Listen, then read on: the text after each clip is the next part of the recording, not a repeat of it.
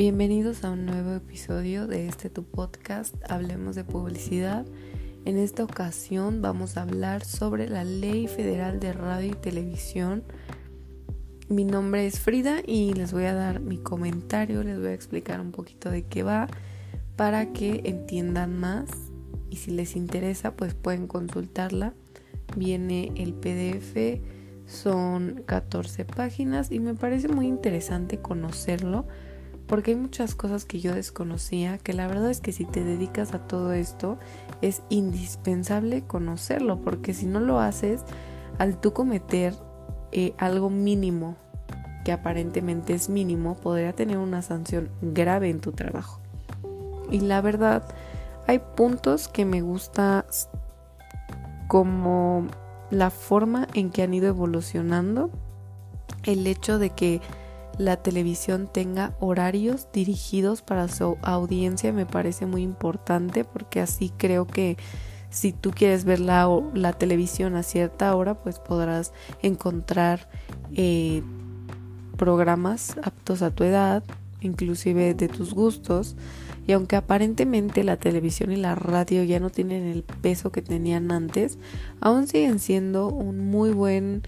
eh, canal de comunicación, aún en la televisión, para cualquier cosa, tú la prendes, la radio, y aún sigues consumiendo lo que ves o lo que escuchas. Entonces creo que si tú te quieres dedicar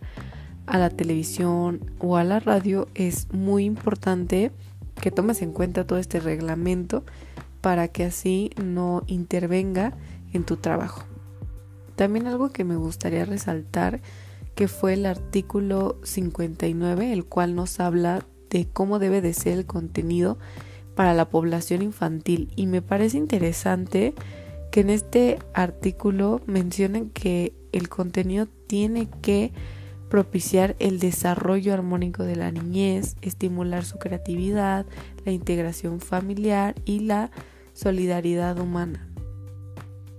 Y la verdad es que creo yo que los niños sí son un gran canal para influir porque muchas veces los padres eh, les ponen la televisión para entretenerlos. Entonces sí tienen que tener cuidado también para que sus hijos no consuman eh, pues contenido que no les va a ayudar a nada de esto no que sea violento o demás. Inclusive pues ya actualmente cada que inicia un programa en la parte de arriba en las pantallas eh, se avisa qué tipo de contenido es, qué tipo de violencia o malas palabras puede incluir y ya depende de ti pues si lo quieres ver, ¿no? Em, me parece muy interesante también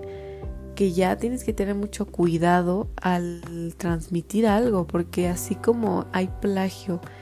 en las cosas escritas, también hay plagio en la televisión, también hay plagio en la radio y todo tiene que estar también